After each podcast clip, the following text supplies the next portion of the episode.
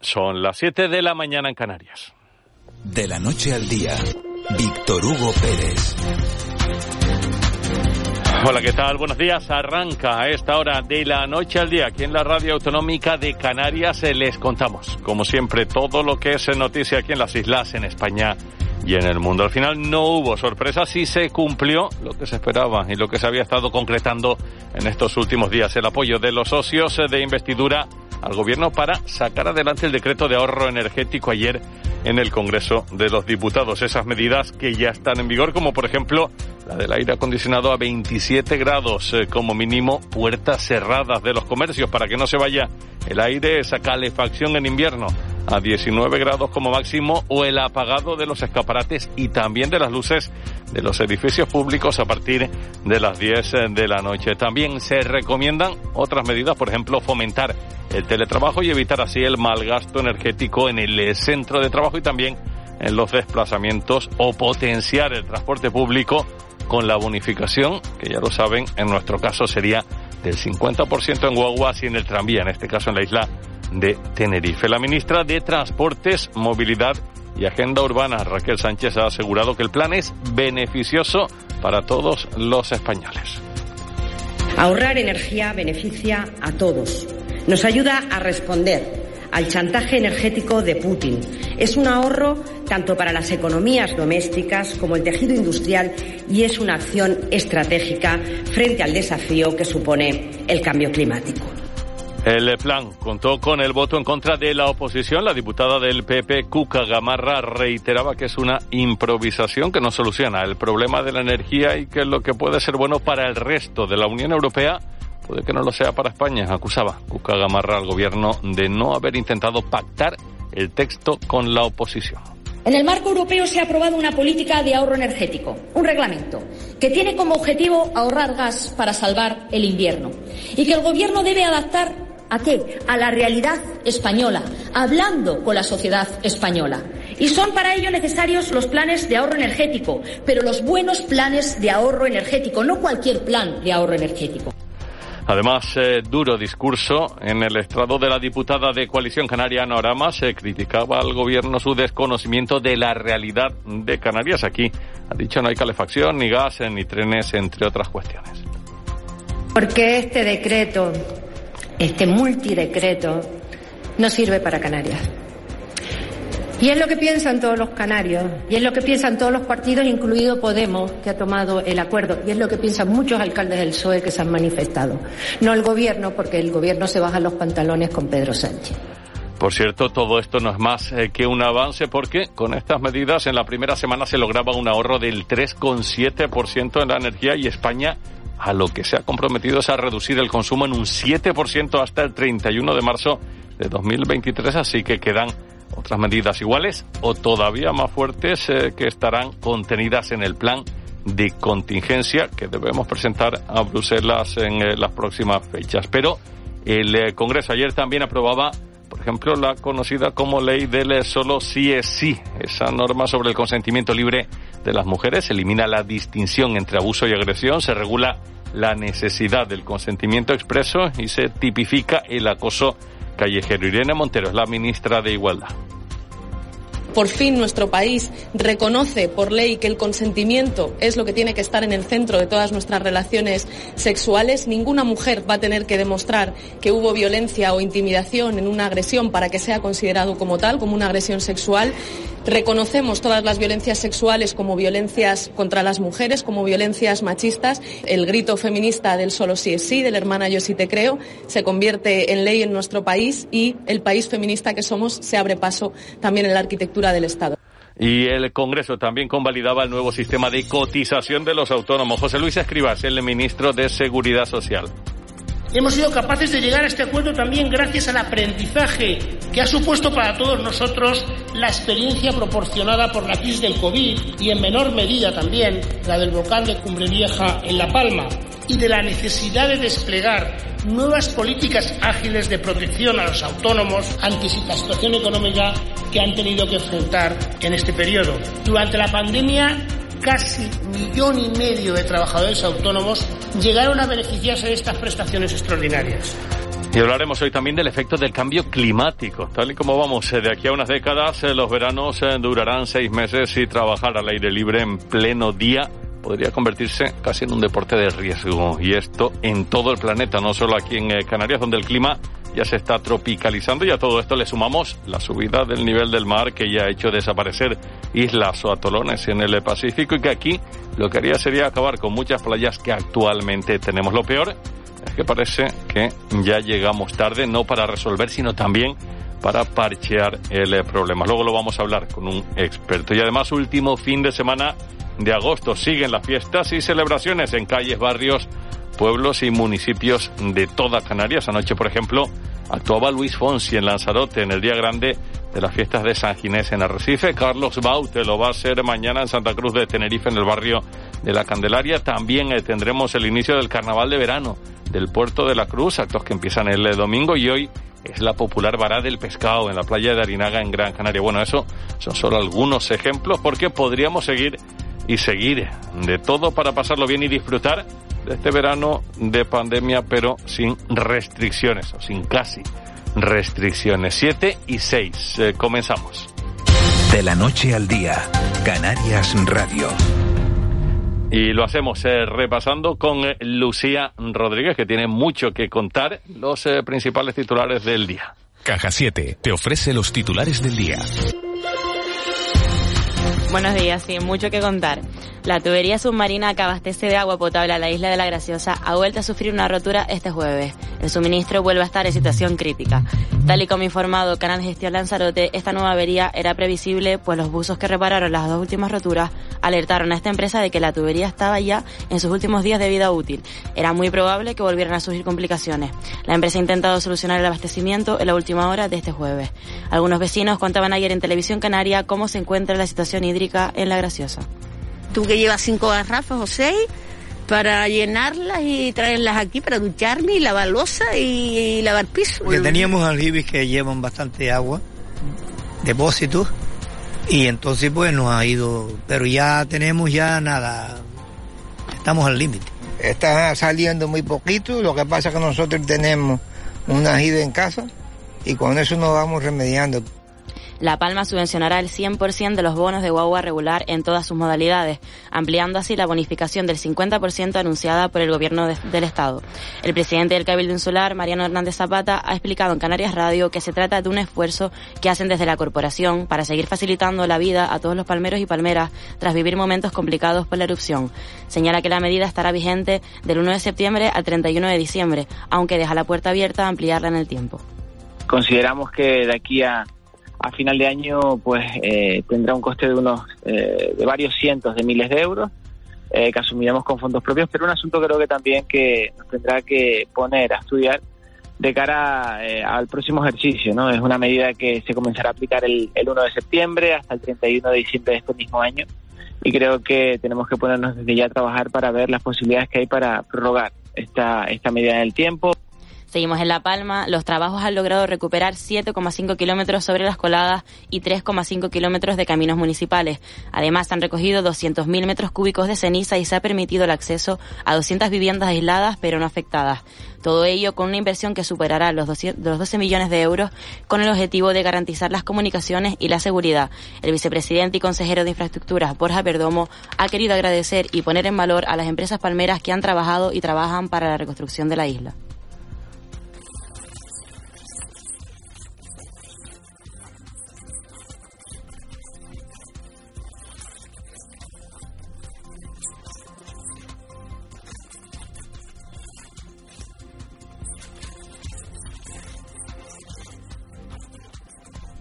En Tenerife, Ben Ecologistas en Acción ha exigido este jueves la inmediata paralización de las obras del proyecto hotelero de Cuna del Alma en el puertito de Adeje, además de restaurar la zona a su estado original.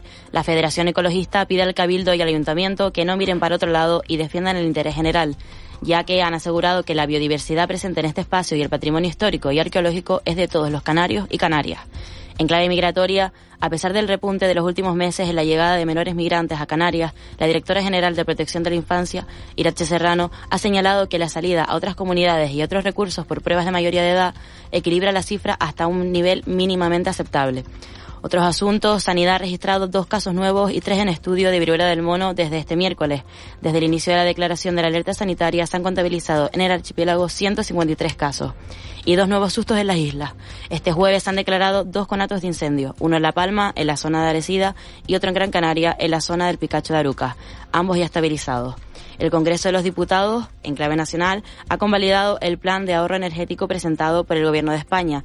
Incluye también ayudas para el transporte ferroviario, entre las que se encuentran la gratuidad de determinados abonos de Renfe, así como becas y ayudas al estudio. La Cámara Baja también ha aprobado el nuevo sistema de cotización de autónomos y la ley del solo sí es sí. Además, también ha salido adelante la nueva ley de la ciencia, la tecnología y la innovación. El texto rechaza definitivamente establecer nuevos límites para la contratación indefinida de investigadores cuando sus contratos estén asociados de forma directa a fondos europeos.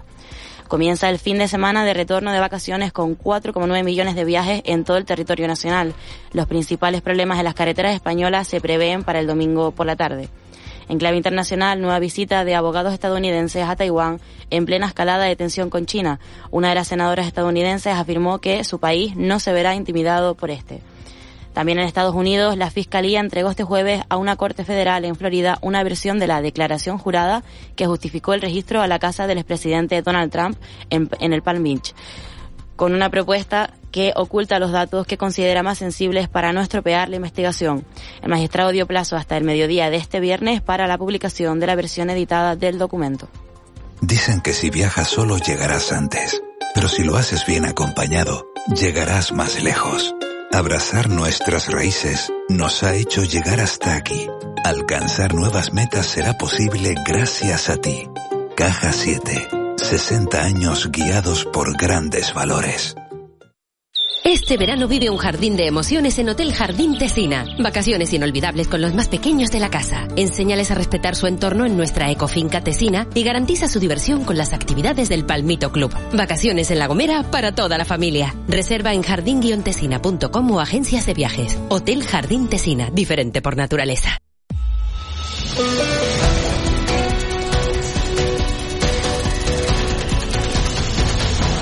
7 y 12, tiempo para el eh, deporte que nos acerca Juan Luis eh, Mozón. Juan Lu, ¿qué tal? Muy buenos días. Hola, ¿qué tal? Buenos días. Comenzamos sin duda alguna con el nombre propio de las últimas horas. Citap Sabané es el nuevo presidente del Club Baloncesto Gran Canaria. El ex jugador claretiano, absoluta leyenda de la entidad, sucede en el cargo a Enrique Moreno, presidente del año 2017. Sabané dice que vuelve a casa. Pero un club que podía haber sido uno más, uno más dentro de la carrera de un jugador, se convirtió en el club de mi vida y Gran Canaria se convirtió en mi segunda casa, como es sabido de todos, hasta el punto que el presidente me haga hijo adoptivo de la isla.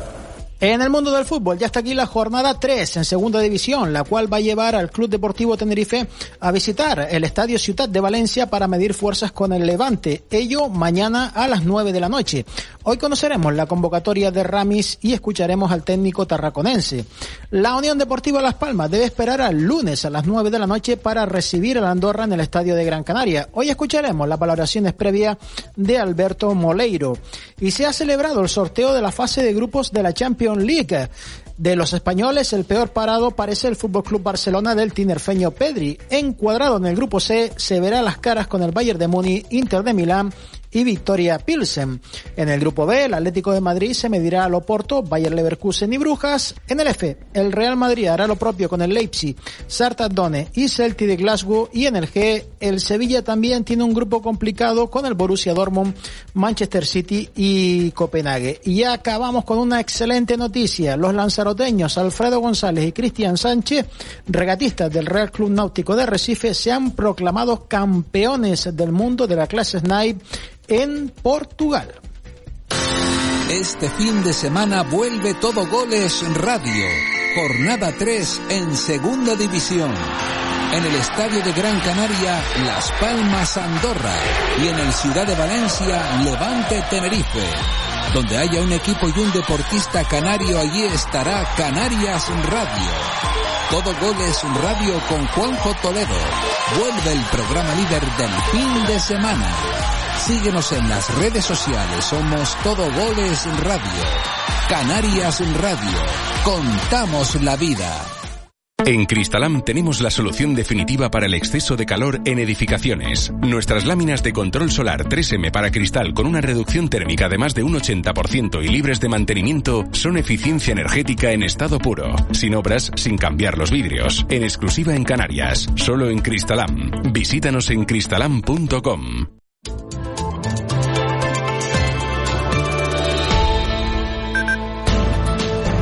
Y vamos a conocer el eh, pronóstico del tiempo, si será bueno o no este fin eh, de semana. Lo hacemos eh, con Edgar Cedrés. Edgar, ¿qué tal? Muy buenos días. Buenos días. Hoy notaremos algunos cambios. Bajarán un poco más las temperaturas, descenso que también se notará por el sur de las islas. Las máximas a primera hora de la tarde se moverán entre los 24 y algo más de 28 o 29 grados y ya solo se superarán los 30 grados en las medianías del sur de la isla de Gran Canaria. Las nubes son las protagonistas a esta hora de la mañana por el norte de las islas, nos acompañarán en mayor o menor medida a lo largo de toda la jornada y no se descarta que a últimas horas nos dejen algunas gotas, principalmente en el nordeste de La Palma, en el nordeste de Tenerife y también en algunos puntos del norte de la isla de Gran Canaria. En el resto, viernes de tiempo soleado, con algunos intervalos poco importantes por el suroeste de Tenerife o por el oeste de la isla de La Palma. Además, sigue soplando el viento alisio, viento de nordeste más intenso en vertientes sureste y noroeste de las islas de mayor relieve, también en algunos puntos de medianías, con algún intervalo de fuerte. Perderá intensidad durante la tarde. Y en el mar, para aquellos que quieran aprovechar a disfrutar de la playa, la situación más tranquila en las costas del suroeste de las islas de mayor relieve y por las del sur de Lanzarote y Fuerteventura, donde predominará la marejadilla. De la noche al día, Canarias Radio. 7 y 16 y acudimos al Centro Coordinador de Emergencias del 112 a conocer cómo han transcurrido las últimas horas. Nos lo cuenta su portavoz, eh, Laura Otero. Laura, ¿qué tal? Muy buenos días. Hola, buenos días. ¿Qué contamos desde el 112? Pues en principio dos emergencias de la pasada noche. De momento la mañana comienza con normalidad. Comentamos una caída de un motorista en las Palmas de Gran Canaria, en la Gran Canaria 1, a la altura del monumento Ley de Maguada que obligó al Servicio de Urgencias Canario a asistirla al presentar diversas contusiones y traumatismos en miembro inferior. Fue trasladado al Hospital Insular con lesiones de carácter moderado.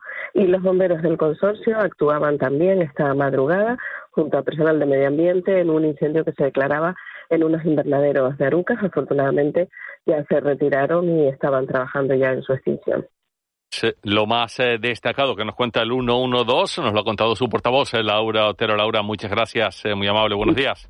Gracias a ustedes, un saludo. 7 y 17. De la noche al día, Canarias Radio. Por cierto, saben que tenemos abiertas todas nuestras vías de comunicación, el WhatsApp, para que nos envíen pues los mensajes que ustedes deseen, cómo está el tiempo, cómo amanece en el lugar donde se encuentran, si hay algo, si hay colas en eh, alguna vía, algún tipo de eh, problema, sus opiniones sobre lo que vayan escuchando, lo que quieran o eso, cómo amanece la jornada en este día de verano, pero de agosto, eso sí, si no la de calor, sin episodio de calor, y eso lo agradecemos y mucho, sobre todo después de lo que hemos tenido el WhatsApp 616-48-6754, 616-48-6754. Nos vamos al kiosco a conocer con Lucía Rodríguez y con Cristian Luis los principales titulares eh, de la prensa.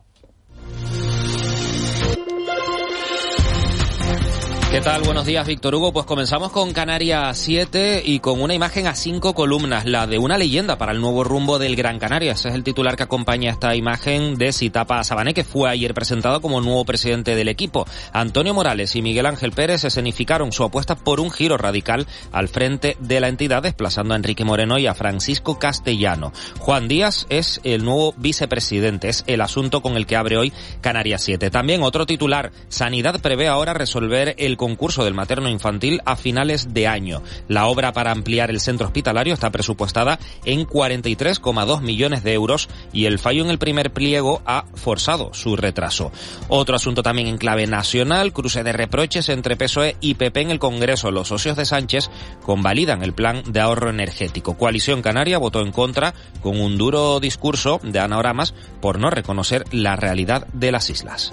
Diario de Avisos abre con la autorización del derribo de los tres primeros tanques de la refinería. El Ayuntamiento de Santa Cruz aprueba la solicitud de la compañía CEPSA que supone un paso importante en el proceso de desmantelamiento de la instalación iniciada en mayo. Otros asuntos, el Cabildo de La Palma abre 7,5 kilómetros de vías sobre las coladas. El defensa del Club Deportivo Tenerife asegura que quieren repetir lo de la campaña pasada. Además, el gobierno de, España mantiene el uso de las mascarillas de los aviones y aprueba el decreto ley para el ahorro energético. En la provincia Diario de Las Palmas, golpe de timón en el Club Baloncesto Gran Canaria. Sabané retorna a impulsar el club tras los desencuentros políticos, titular a cinco columnas con el que abre este diario. Antonio Morales llama al exjugador para generar ilusión entre la enorme afición por el baloncesto.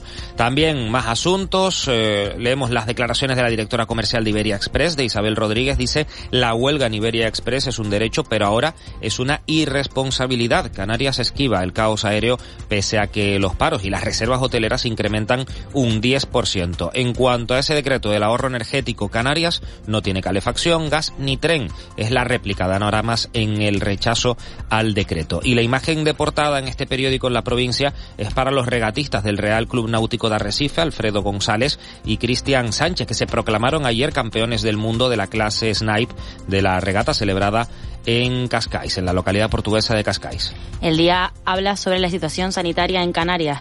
Demora de dos meses para operarse de cáncer de mama. Amate denuncia que los pacientes sienten angustia ante un retraso tan largo e incide en la importancia del tiempo perdido. La foto de portada es para un pequeño en la playa de Hover en La Laguna que está luchando desde hace años para conseguir una bandera azul. También encontramos la fase de grupos de la Champions League que se sorteaba ayer y otros asuntos. En economía, las reservas de plazas hoteleras crecen un 10% este verano. En cuanto... en cuanto...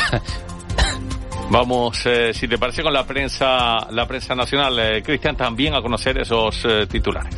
Sí, porque en el país, en cuanto a ese inicio del curso político, el consentimiento explícito de las mujeres en el sexo ya es ley, dice el país a cuatro columnas, imagen de portada de la ministra de Ciencia, Diana Morant, y la Igualdad, Irene Montero, ayer en el Congreso. También los socios quieren más ayudas al transporte y moratorias, es otro de los titulares que leemos en la primera del país. El gobierno saca adelante el decreto de ahorro energético y fuera de nuestras fronteras, Putin ordena reforzar el ejército ruso. En el mundo, el titular Sánchez no llamará a Feijó pese a la gravedad de la crisis. No hablan desde el 7 de abril y no tomará la iniciativa para negociar las nuevas medidas de ahorro energético. Además, Yolanda Díaz agita la calle contra la patronal, que evita responder, no le haremos campaña. Otro asunto que tiene que ver con Canarias, tres canarios de origen indio tras el chiringuito del Cripto Festival. En clave internacional, Rusia desconecta a Zaporilla y dispara el riesgo nuclear. La foto de portada va también para una columna de humo de esta central nuclear controlada por los militares rusos.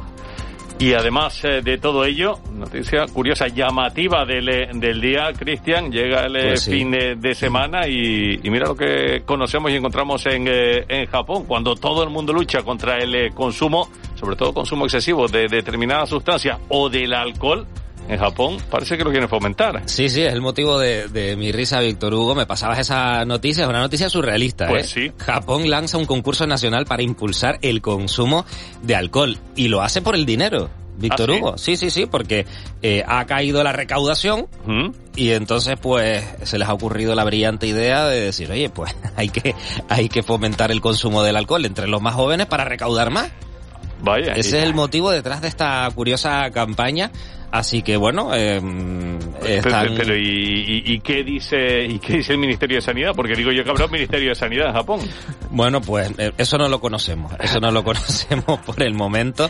Eh, lo que sí sabemos es que, eh, como decimos, fíjate, el consumo de alcohol en Japón se ha desplomado en los últimos años, pasando de los 100 litros por persona en el año 1995 a los 75 en, en 2020. Eh, y hay que tener en cuenta que la recaudación, como decimos en impuestos, eh, que está vinculado, relacionados con estas bebidas, representan el 1,7% de los ingresos fiscales en el, en el país. Así que bueno, quieren recaudar más y, y se les ha ocurrido esta, esta idea. Imagínate que esto sucediera aquí en España. Vamos, la que se monta, la que, la que se arma. no haría falta. No haría falta, creo. Chiquito saque, ¿no? Como, como dirían, una de las bebidas típicas de, de Japón. Mm. Oye, pues, pues nada que cada uno arrastre con, eh, con lo suyo. Un fin de semana van a pasar ahí en, en, Japón cumpliendo con lo que les pide el gobierno, ¿no? Sí. Vamos, a ver, y nos quedamos con música con Luis Fonsi. Ayer actuaba en el Lanzarote, en Arrecife, en las fiestas de San Ginés. Hoy actúa en Rumanía. Mañana lo hace en Palencia. Vaya agenda que tiene el eh, artista que ayer, como decíamos, pues eh, congregaba un gran número de amantes eh, de su música, en este caso en Arrecife, en esas fiestas de San Ginés. Luis Fonsi para arrancar la jornada. Bebé, yo te tengo un plan. Por si la rutina te cansa, te invito a la playa descalza y de la vida descansa. Ven que yo te invito a cervecita fría, una compañía, un traguito al día, mi filosofía no me estreso, disfrutemos del proceso.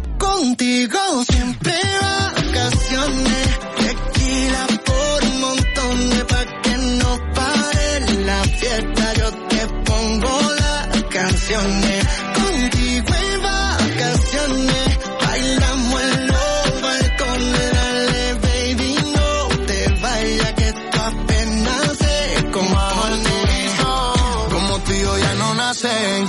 Nos parecemos más que Cartagena y el viejo San Juan. Lluvia cayendo y la cama moja. Tiempo corriendo y siempre nos da la madrugada. En la playa hasta que se haga noche.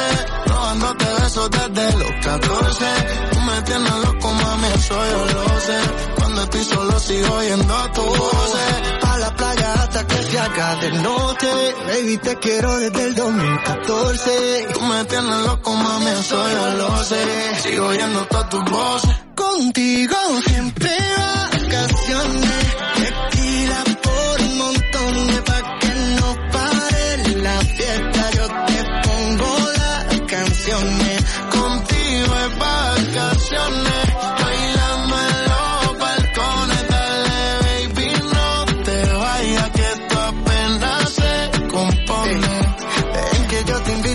Invito a cervecita fría, buena compañía y un traguito al día. Tu boca es la mía, dame un beso, disfrutemos del proceso.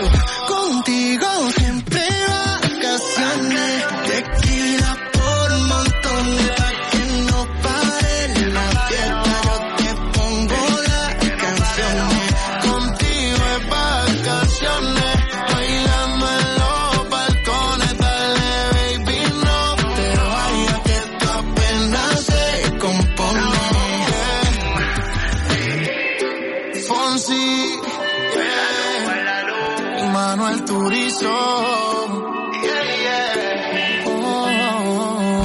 Oyentes. Un extraño fenómeno recorre nuestras islas. Cada vez más personas están olvidando la rutina, el estrés, todo. Y se ven más felices, con un aura más atractiva. Cada vez hay más casos de amnesia estival, la asombrosa desconexión que provoca viajar y disfrutar de tus islas. Islas Canarias. Campaña cofinanciada por el Fondo Europeo de Desarrollo Regional, como parte de la respuesta de la Unión a la pandemia de COVID-19. Atención oyentes. Un extraño fenómeno recorre nuestras islas. Cada vez más personas están olvidando la rutina, el estrés, todo. Y se ven más felices, con un aura más atractiva. Cada vez hay más casos de amnesia estival, la asombrosa desconexión que provoca viajar y disfrutar de tus islas. Islas Canarias. Campaña cofinanciada por el Fondo Europeo de Desarrollo Regional, como parte de la respuesta de la Unión a la pandemia de COVID-19. De la noche al día, Canarias Radio. 7 y 28, sin duda, es la noticia del día, esa aprobación ayer en el eh, Congreso de los Diputados del decreto de ahorro energético del eh, gobierno español. Vamos a conocer valoraciones. Saludamos a esta hora a Ana Zuritas, diputada nacional eh, del Partido Popular por la provincia de Santa Cruz de Tenerife. Ana, ¿qué tal? Muy buenos días. Muy buenos días. ¿Cómo califica, cómo ve estas medidas y, y sobre todo qué suponen para, para Canarias? A ver, mm, este decreto en realidad lo han llamado coloquialmente el decreto de medidas energéticas. En realidad es un compendio variopinto de cosas que, que nada tienen que ver. Y, y, bueno, y la principal valoración que hacemos es que en este decreto, pues prácticamente a Canarias no, no la han tenido en cuenta, ¿no?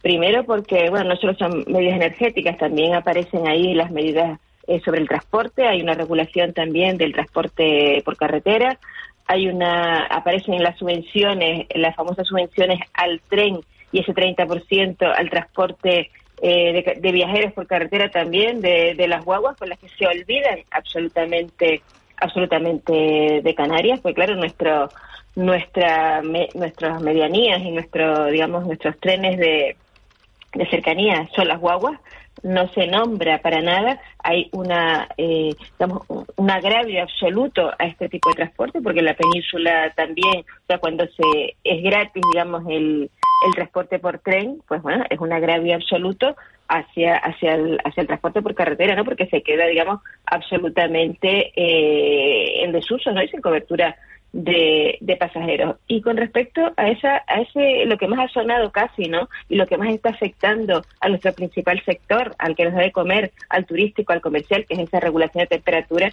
bueno, nos parece absolutamente descabellada y fuera de contexto. O sea, eh, nosotros eh, habíamos propuesto otras cosas, eh, entendemos que hay que hacer eh, para paliar este, el, vamos, el tema del ahorro energético, hay que diversificar las fuentes, hay que intensificar las renovables y sobre todo, y sobre todo, pues usar los fondos europeos que para eso son para eso son, si se utilizaran con cabeza realmente pues eh, los fondos europeos que vienen para eficiencia energética, pues no había que estar ni controlando la temperatura de los comercios, además una cosa que no tiene ningún sentido, o sea, porque parar pasar, por ejemplo, de una temperatura de 40 grados a 27, pues no tiene nada que ver con una temperatura que a lo mejor podemos tener en Canarias, yo sé, de 28 grados de media y pasarla a 27 o aquí 19. O sea, no se han tenido en cuenta para nada las comunidades autónomas. Pero nosotros lo que más criticamos es que no ha habido absolutamente ningún consenso. O sea, nosotros nadie nos ha llamado mm, al principal partido de la oposición, o sea, es que nadie nos ha llamado ni siquiera para, para comentar, para consensuar eh, estas soluciones que yo creo que tendríamos muchísimo, muchísimo que decir. Y, vamos, y, en Canarias absolutamente se han, se han olvidado de nosotros, porque incluso eso que anunció el presidente del gobierno cuando estaba en Lanzarote, de que iba a aumentar la subvención del 30 al 50%, eso no está en el decreto, o sea, nos están, nos están engañando. O sea, piensan que en Canarias eh, o no estamos al tanto de las cosas o somos tontos.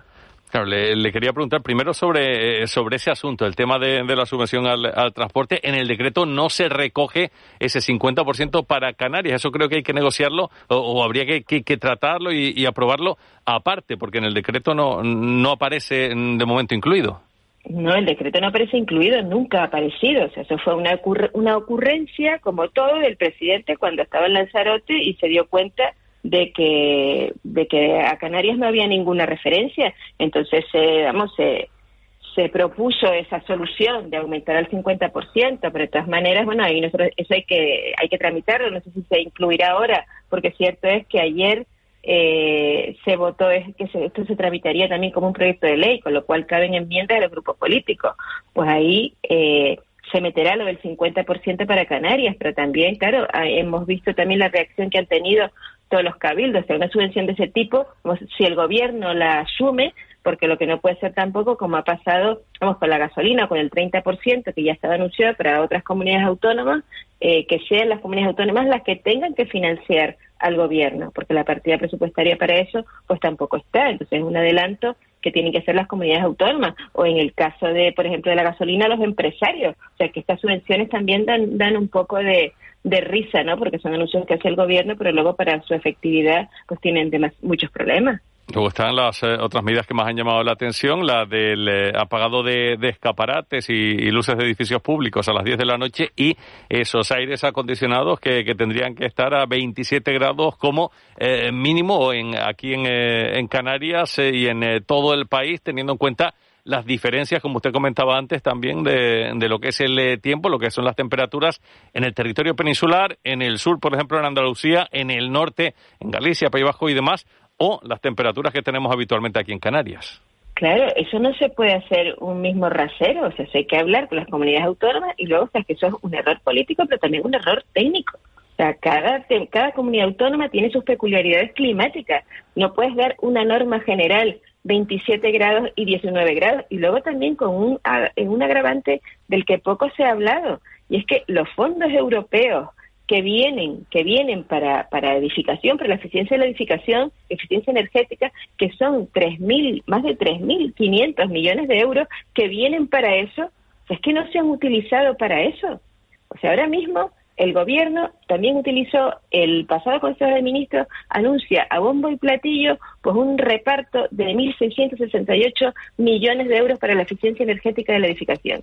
Ya han repartido 1.151 millones a las comunidades autónomas. A Canarias, por ejemplo, esos 1.151 millones le tocaban 52 millones que no eran para otra cosa, que no eran para otra cosa, sino para la eficiencia energética de la edificación, para subvenciones para edificios residenciales, tanto viviendas unifamiliares como edificios, como también eh, comercios. O sea, eso, si se hubiera puesto eso en funcionamiento, tendríamos ahora, o sea, es que la energía, eh, hubiéramos reducido los consumos y el costo del recibo de la luz y la, el, del consumo eléctrico en casi un 90%. Y estamos hablando de esos fondos desde el 2021, desde el, bueno, se empezaron a hablar desde el 2020 con el COVID y ya se han repartido los del presupuesto 2021 y anuncian ahora en agosto, en agosto cuando tendrían que haber en, estado, en enero los del 2022. O sea, el gobierno no ha hecho la tarea. O sea, ¿qué proponemos nosotros? Hay que diversificar la fuente de energía y sobre todo la utilización de esos fondos europeos. O sea, ahí hubieras matado dos pájaros de un tiro. Ana, qué, esperamos eh, eh, a partir de ahora? Porque en la primera semana del, eh, decreto de ahorro energético, de las medidas de ahorro energético, se ha dicho que, se ha conseguido un ahorro del 3,7%. El compromiso de España con Europa es de llegar al 7% y se habla de un nuevo paquete de medidas de, ahorro que, tendrán que estar listas pues, pues en breve. No, no sé qué espera y qué puede suponer esa, esas nuevas medidas de ahorro energético a mí la verdad es que nos extraña esos datos que saca el gobierno porque no creo que con esto hayan reducido un 3,7% de ese, de ese 7% al que se comprometió con Europa, porque tampoco tienen el control de, de, lo que ha ocurrido desde que salió el decreto en este mes de agosto. O sea que yo creo realmente que, se, que están improvisando e inventándose las cosas. Ahora dicen que van a sacar un nuevo plan de contingencia. Yo pediría que en ese plan de contingencia, bueno, pediríamos desde mi grupo parlamentario que ese plan de contingencia se hiciera con cabeza y hay que, eh, a ver, las fuentes de energía hay que diversificarlas. Además, aquí en Canarias, sobre todo, pues tenemos que apostar, apostar eh, por el uso de, renovables y ese uso de renovables aplicado a la edificación, porque además hay dinero para eso.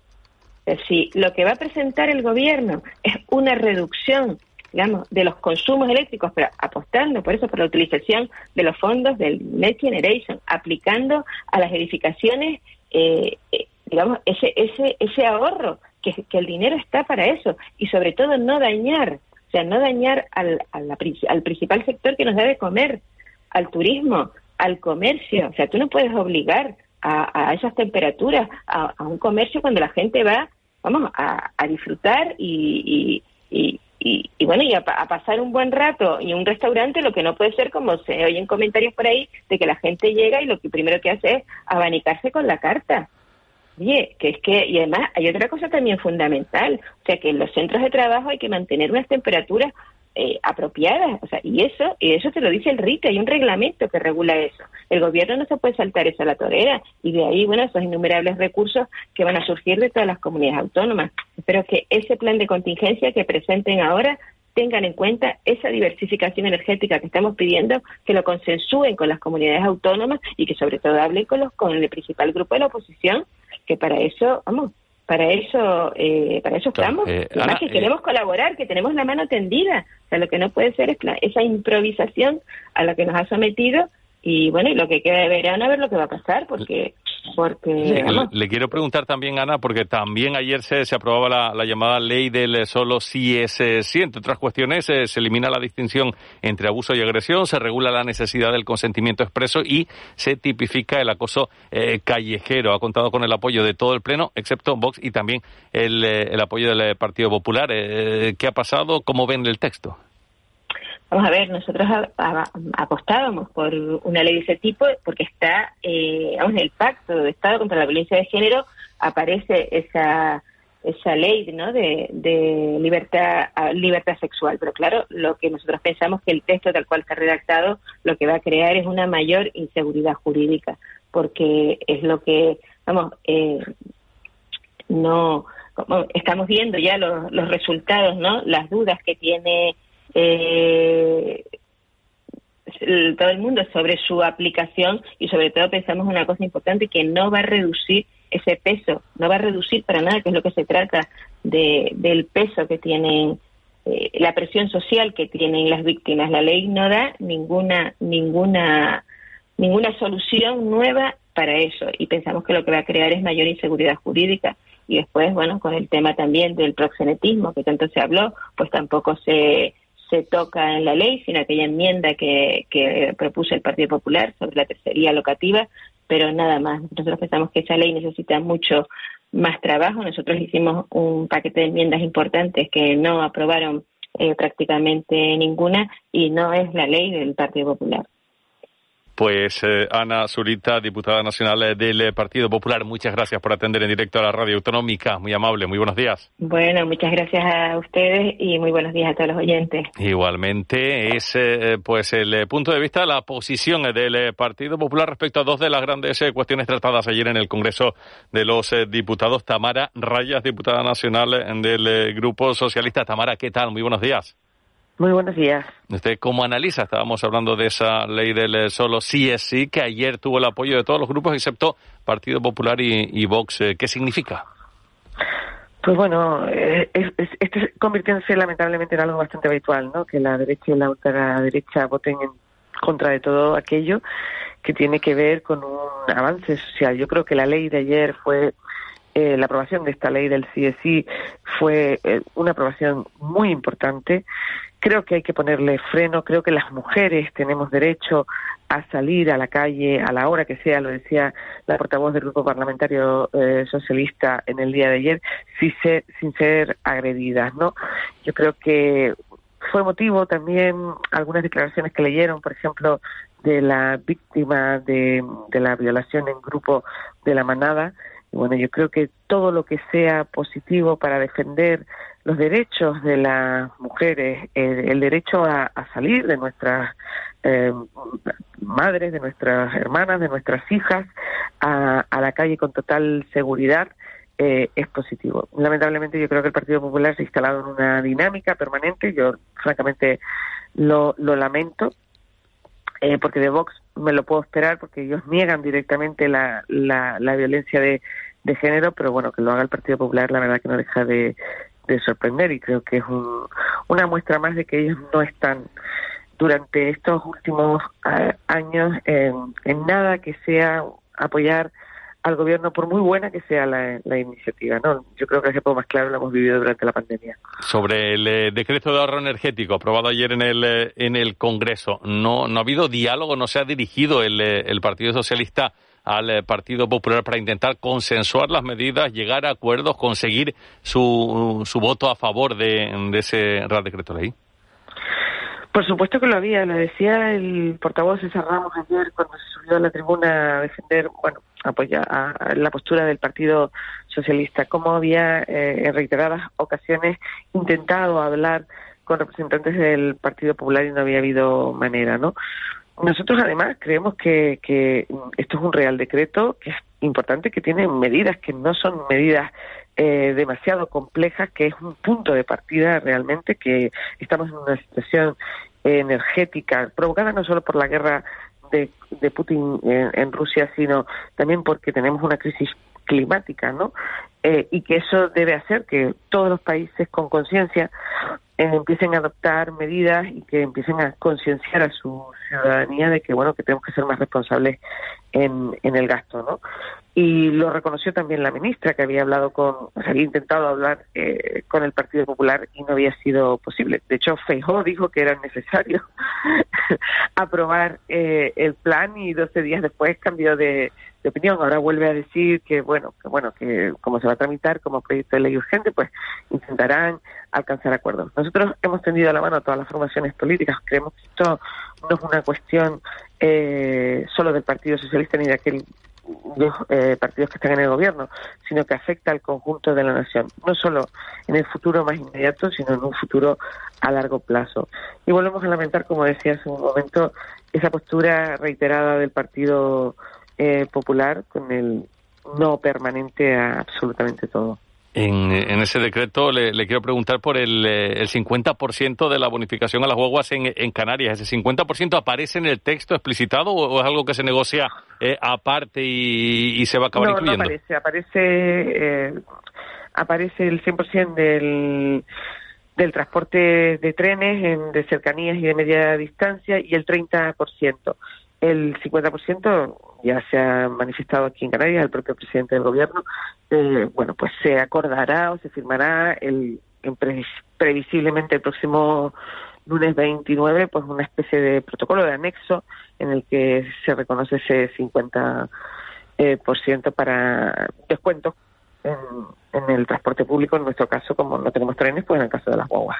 Como pasa en otras comunidades autónomas que también, por ejemplo, Baleares, ¿no? que también tiene un 50% en el transporte de guaguas. ¿Es suficiente? Porque hay, ha habido muchas voces que, que piden y reclaman el, el 100%. El Cabildo de La Palma ha decidido por, eh, por su cuenta pues, pues aumentar al 100% esa, esa bonificación. Y, por ejemplo, el alcalde de La Laguna, el eh, socialista Luis Geray Gutiérrez, pedía también que se, que se consignase el 100% de descuento tanto a las guaguas como también al, al tranvía, en este caso en la isla de Tenerife. Bueno, yo creo que es un buen punto de partida. Eh, a partir de un descuento de un 50%, vamos a hablar de por ejemplo, en el caso de Tenerife, que es el que más conozco porque, bueno, vivo, vivo aquí, eh, bueno, pues yo creo que bajar el bono para jóvenes y para el de 30 euros a 15 euros y el de 38 euros a 19 euros, pues yo creo que es un muy buen punto de partida. Aquellos usuarios que cogen habitualmente la guagua están mm, relativamente eh, contentos porque, entre otras cosas, si lo que estamos buscando es un ahorro eh, estamos buscando dos cosas, ¿no? Eh, que la gente pueda permitirse pues un transporte mucho más barato, de acuerdo a que, bueno, bueno han subido muchísimo el precio del combustible y evidentemente 19 euros al mes al lado de 50 euros que puede costar llenar el tanque a la semana en un coche relativamente pequeño, mm, bueno, pues yo creo que es una medida bastante aceptable, hay un ahorro considerable.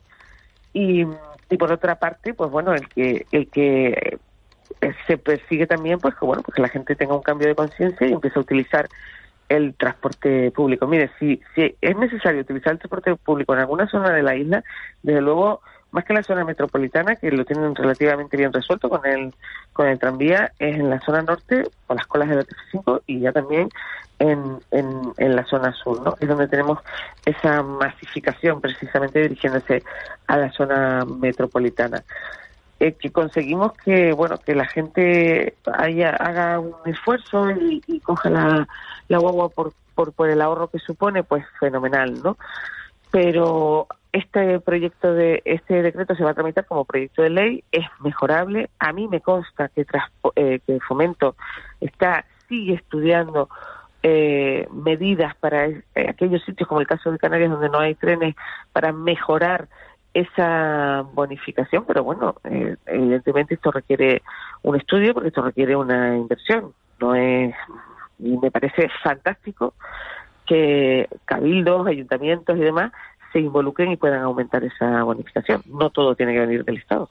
Además, eh, sobre los aires acondicionados, no, no habría que tener en cuenta las características de, cada comunidad, porque establecer aquí esos 27 grados eh, como mínimo, cuando a lo mejor en el exterior hay 27 grados o incluso menos, pues no tiene el mismo sentido que, que, por ejemplo, en Andalucía, que a lo mejor están a 40 grados en la calle. Claro, yo creo que ahora lo que hay que hacer es con esa tramitación perfilar y adaptar efectivamente de manera más concreta a la, realidad de cada comunidad autónoma. Pero le voy a decir una cosa. Ayer Coalición Canaria argumentó algo parecido a, lo que usted comenta para votar en contra. Y de hecho votó en contra. Eh, yo creo que em, estamos en una dinámica de que hasta lo bueno lo convertimos en malo. Eso es lo que persiguen este tipo de formaciones políticas, porque precisamente este Real Decreto a quien menos afecta a Canarias. Es decir, Canarias tiene que hacer un menor esfuerzo porque tenemos la gran fortuna de tener una, eh, una temperatura media al año que está por debajo de esos 27 grados. Pero es cierto que en las grandes superficies todos hemos ido a alguna gran superficie, que no voy a nombrar ninguna, y hemos pasado hasta frío, o hemos ido al cine, o hemos ido a muchos sitios en los que existe una temperatura dentro de la instalación que nos hace pasar frío. Esto es absolutamente evitable. Y luego la mayoría de comercios aquí en Canarias son pequeños comercios que es que, mm, sinceramente, no tienen aire acondicionado, como tampoco tienen calefacción. Los hogares tampoco, la inmensa mayoría tienen aire acondicionado y calefacción. Pero si lo que vamos a reprochar es que nosotros tenemos que hacer un menor esfuerzo que el resto de España, pues entonces ya estamos entrando en una teoría del absurdo permanente para justificar eh, un voto en contra. Un voto en contra que contemplaba esas medidas, que contemplaba las bonificaciones a, al transporte público, que acá también votaron en contra, por supuesto, y que contemplaba otra serie de medidas como, por ejemplo, la ayuda a las becas, ¿no? Entonces, bueno, yo creo que mm, hay que profundizar un poco más, hay que también leerse mejor el texto de, la, de los reales decretos, hay que hacer un esfuerzo constructivo para mejorarlo, por supuesto, en el caso de Canarias es, mejorable y en el, estoy convencida que en el resto de comunidades autónomas también, pero bueno, ya convertir lo bueno en malo, eh, ya lo anunció el presidente del gobierno, que en el debate de la nación, que Canarias junto con Baleares iba a tener una inversión extraordinaria para que mm, convertirnos prácticamente en, una apuesta decidida por las renovables, porque tenemos sol, tenemos muchísimas cosas que eh, son una ventaja energética respecto al resto del territorio. Vamos a aprovecharlo, ¿no? Pues eh, Tamara Raya, diputada nacional del Grupo Socialista, muchas gracias por atender en directo a la radio autonómica. Muy amable, feliz jornada. Muchísimas gracias a ustedes. Un feliz día para los oyentes. De la noche al día, Canarias Radio. Vuelve a McDonald's el nuevo McFlurry de M&M's. Una combinación de tu helado favorito con deliciosos M&M's rellenos de cacahuete y chocolate. Pero eso no es todo. Tus M&M's pueden ir acompañados del sirope que más te guste para que lo disfrutes aún más. Solo en tus restaurantes McDonald's de Canarias. Muestra de artesanía de verano en Puerto del Carmen, del 25 al 28 de agosto, de 18 a 22 horas, en la Plaza del Varadero, con talleres para adultos y niños, parrandas y conciertos. Impulsa Ayuntamiento de Tías. Colabora Área de Artesanía, Cabildo de Lanzarote. De la noche al día, Canarias Radio. 7 y 51 vamos a hablar de cambio climático bueno, y de muchas eh, más cuestiones con un experto, es eh, catedrático de Química Marina en la Universidad de Las Palmas de Gran Canaria, es Melchor González. Melchor, ¿qué tal? Eh, muy buenos días. Hola, buenos días. También eh, participó incluso en eh, la conferencia de Naciones Unidas sobre cambio climático en Madrid en, 2019. Bueno, y muchísimo más, Melchor, para hablar mm, de varias cuestiones. Por ejemplo, el cambio climático. Yo no sé si lo que está pasando este verano tiene que ver con eso, es una tendencia, esto va a seguir eh, y ir siendo cada vez más fuerte con el paso de los años, estas olas de calor cada vez más continuadas que tenemos, ausencia de precipitaciones y demás. Sí, eh, lo has comentado bastante claro. Eh, es una tendencia. Lo que hay que ver es qué es lo que está pasando a lo largo del tiempo, porque no hay que hablar de cuestiones muy puntuales, porque eso eh, está dentro de la variabilidad normal que existe en el clima. Lo, cuando ya lo vemos en una escala de tiempo larga, lo que sí se ve son tendencias de aumentos de temperatura, aumentos en el nivel del mar, un aumento en el número de eventos extremos que son y olas de calor entre otros aspectos que son los que nosotros estamos ahora sintiendo eh, recordamos momentos eh, en años anteriores también de temperaturas más altas. El problema es que esos eventos ahora son más largos son más continuados en el tiempo y además se producen con mayor frecuencia. Entonces esto es una tendencia que eh, sí seguimos con estas emisiones de dióxido de carbono como estamos manteniendo eh, casi en uno de los peores escenarios de emisiones de los que estaban previstos en los distintos eh, modelos que se realizaban, pues mm, lo veremos cada vez con mayor frecuencia. Eh, ¿Hay tiempo todavía para dar marcha atrás o es demasiado tarde?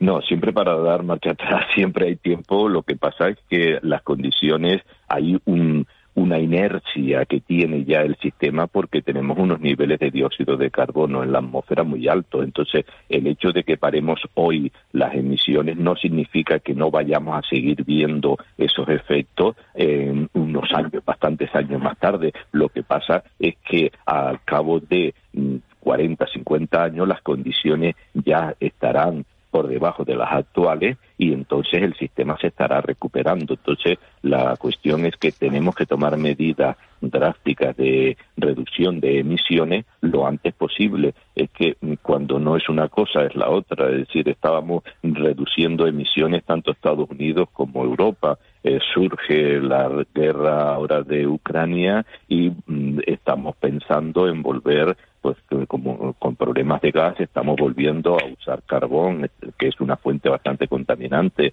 el, el uso del petróleo.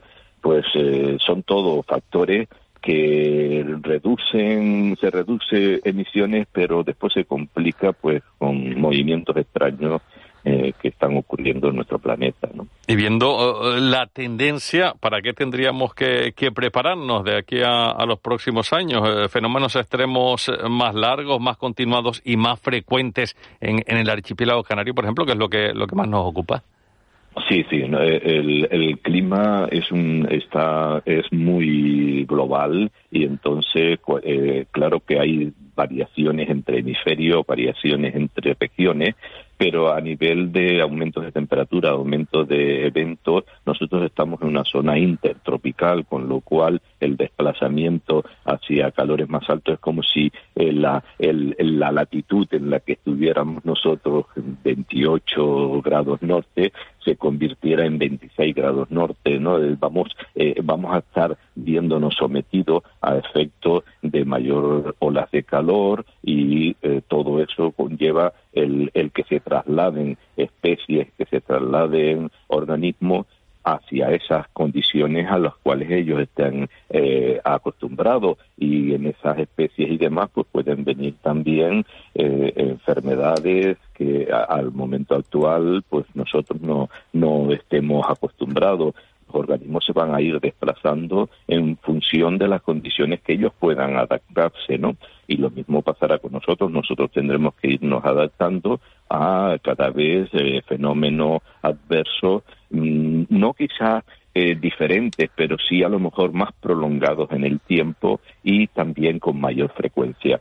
Eh, tenemos que luchar por reducir emisiones, para que así el sistema eh, pues pueda recuperarse lo antes posible y también buscar pues tendencias eh, buscar también tecnologías que permitan pues el secuestro de esos contaminantes de ese dióxido de carbono y otros gases de efecto invernadero que nosotros estamos emitiendo.